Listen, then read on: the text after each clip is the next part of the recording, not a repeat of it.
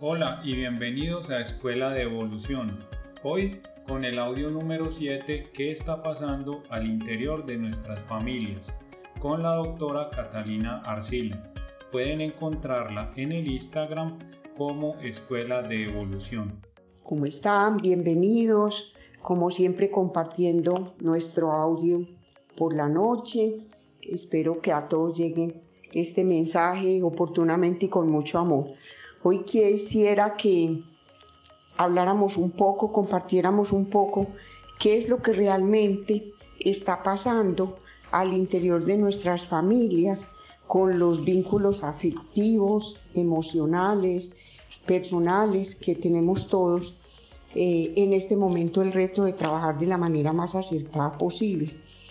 La pregunta es, eh, ¿cuál es la relación que nosotros hemos tenido hasta este momento o que hemos podido construir hasta este momento con nuestras familias.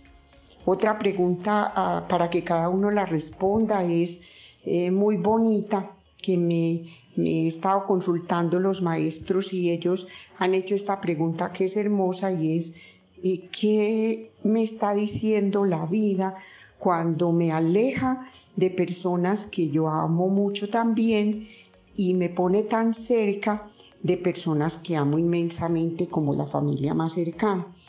Esa pregunta debemos contestárnosla todos y cada uno, porque la verdad es que al interior de nuestras familias o de muchas familias hay relaciones que se han construido de manera muy difícil o que prácticamente se han roto.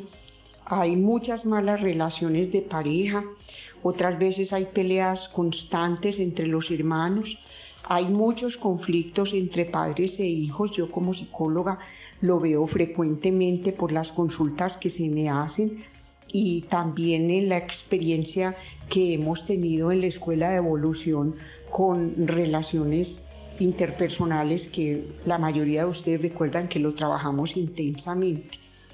Entonces, unas pequeñas recomendaciones que podríamos tener en cuenta muy sencillas para mejorar en este momento la relación con nuestros seres queridos al interior de la familia. Este es el momento. La vida nos está dando esta oportunidad de sanar y de alguna manera resignificar la relación que hemos construido. Son simplemente tres no muy sencillos.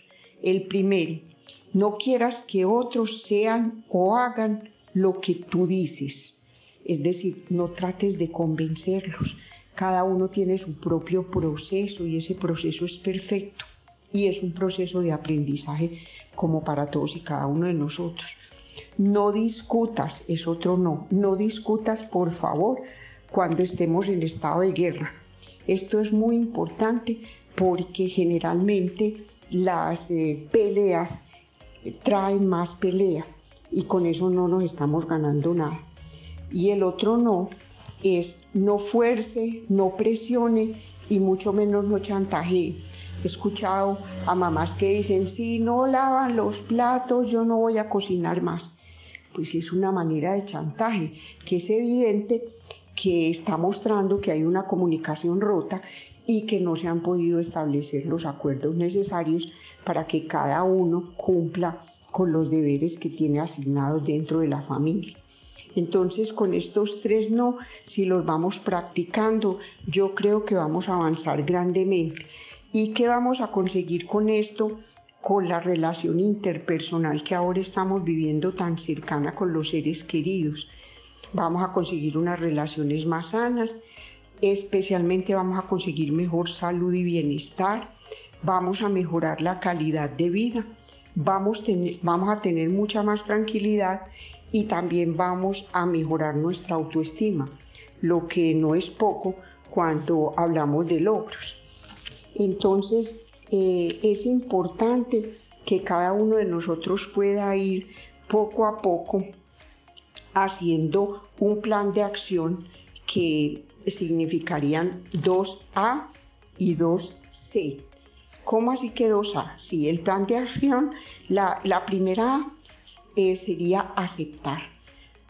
tenemos que aceptar, no hay otra forma de decirlo. Hay cosas que mucha gente me dice, Katica, pero es que eso es inaceptable. Pues en eso es en lo que hay que trabajar.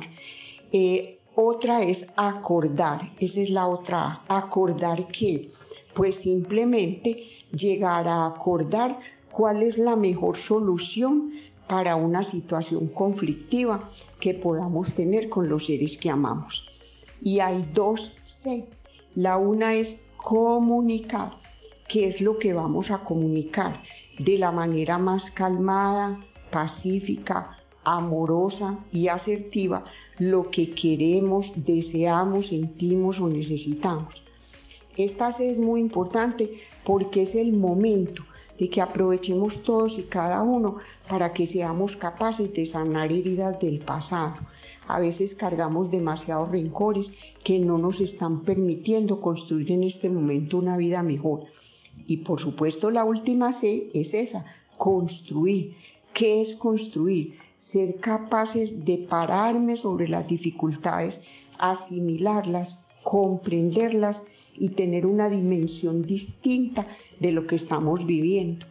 Hoy eh, tuve la experiencia tan bonita de escuchar la entrevista del Papa Francisco y él le contaba al periodista una anécdota que me pareció muy interesante y es que un policía en Roma eh, paró en la calle a un señor y le dijo, señor, usted tiene que irse a su casa, váyase a su casa. Y el señor le contestó, no tengo casa, yo estoy en la calle que es mi casa. Entonces eh, nos damos cuenta que desde el corazón podemos reconocer que nosotros tenemos casa.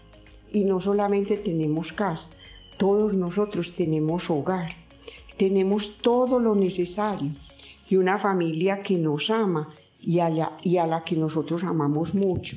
Entonces la pregunta en este momento es, ¿y qué vamos a hacer con eso? Para terminar, quiero recordarles una frase de la película de Patch Adams que siempre la tengo presente porque me parece muy linda, que dice que las relaciones de amor en las familias o el amor en las familias ve lo que los demás no ven, lo que los demás deciden no ver por temor, conformismo o pereza. Y el amor en la familia ve el mundo de una forma nueva cada día. Buenas noches para todos y nos encontramos